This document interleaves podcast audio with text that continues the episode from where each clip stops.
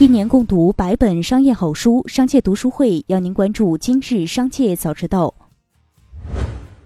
截至十一日十六时，福建莆田此轮疫情报告二十四例核酸阳性，其中确诊病例六例，无症状感染者十八例。今天，国家卫生健康委派出工作组赴福建莆田市指导疫情处置工作。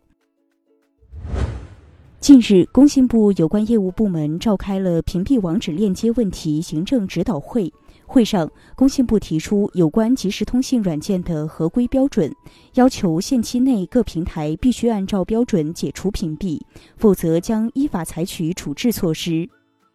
当天参会的企业包括阿里巴巴、腾讯、字节跳动、百度、华为、小米、陌陌、三六零、网易等。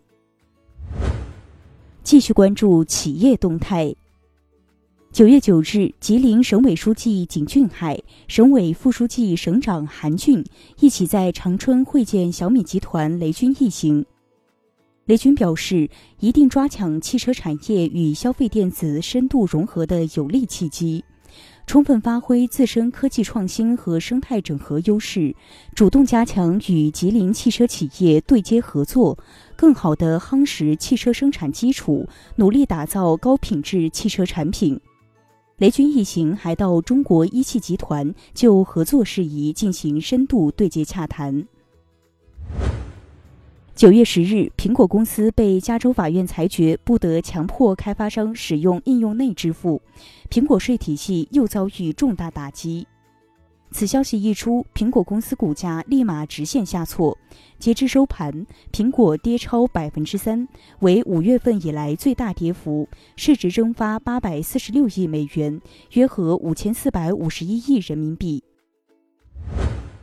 九月十日晚间，万达酒店发展公告，融创中国已经通知万达酒店发展，由于新冠疫情的影响及融创中国商业战略的调整，将终止与万达酒店发展签署的有关由融创集团持有且由万达酒店发展管理的二十一家酒店的管理协议。这二十一家酒店中，包括十九家正在运营的酒店和两家正在建设且尚未开始运营的酒店。李宁表示，知悉陈雨菲在全运会羽毛球比赛中突发伤情，李宁羽毛球对陈雨菲的情况极为关注，专业的运动保护一直是李宁羽毛球关注的重点。我们第一时间与浙江队及陈雨菲本人取得了联系，进一步跟进伤势和情况。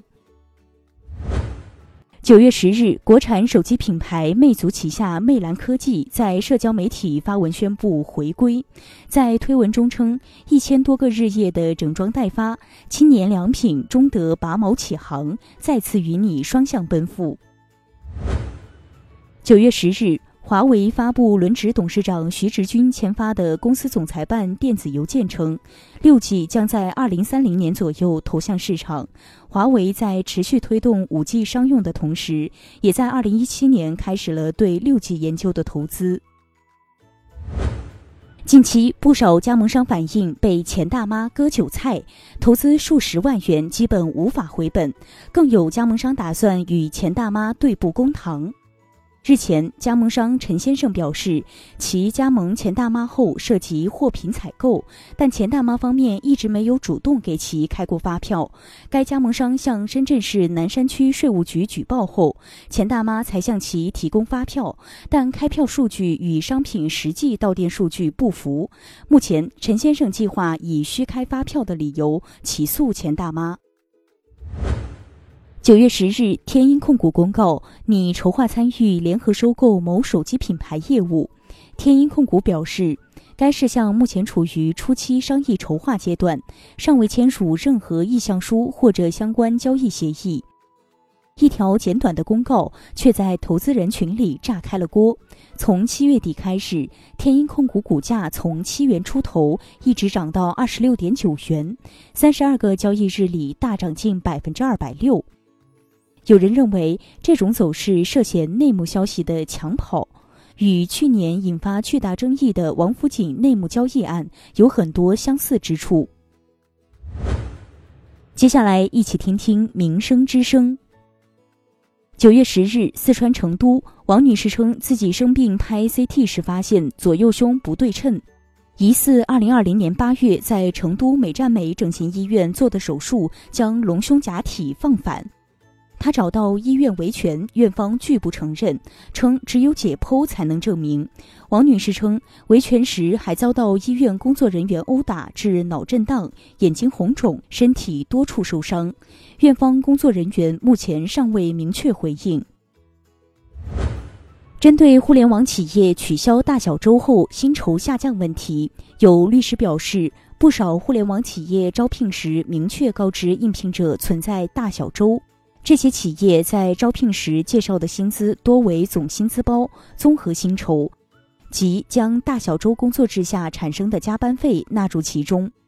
那么，取消大小周并不意味着降薪就是天经地义的。如果劳动合同约定的工资构成中并未明确将大小周加班费纳入其中，那么取消大小周自然也不用支付这部分的加班费。最后，一起关注国际事业。二十年前的九幺幺事件拉开了美国所谓全球反恐的大幕。二十年来，美国在反恐战争上投入了大量的人力物力，但恐怖主义威胁并没有消失。根据美国布朗大学的一份最新的报告，二十年反恐战争，美国一共花费达到了八万亿美元，相当于三个拜登的基建计划。根据报告的估算。国防部海外行动花费二点一万亿美元，此外，像是国土安全、支付战争借款利息也超过了一万亿。以上就是今天的全部内容，感谢收听，我们下次再见。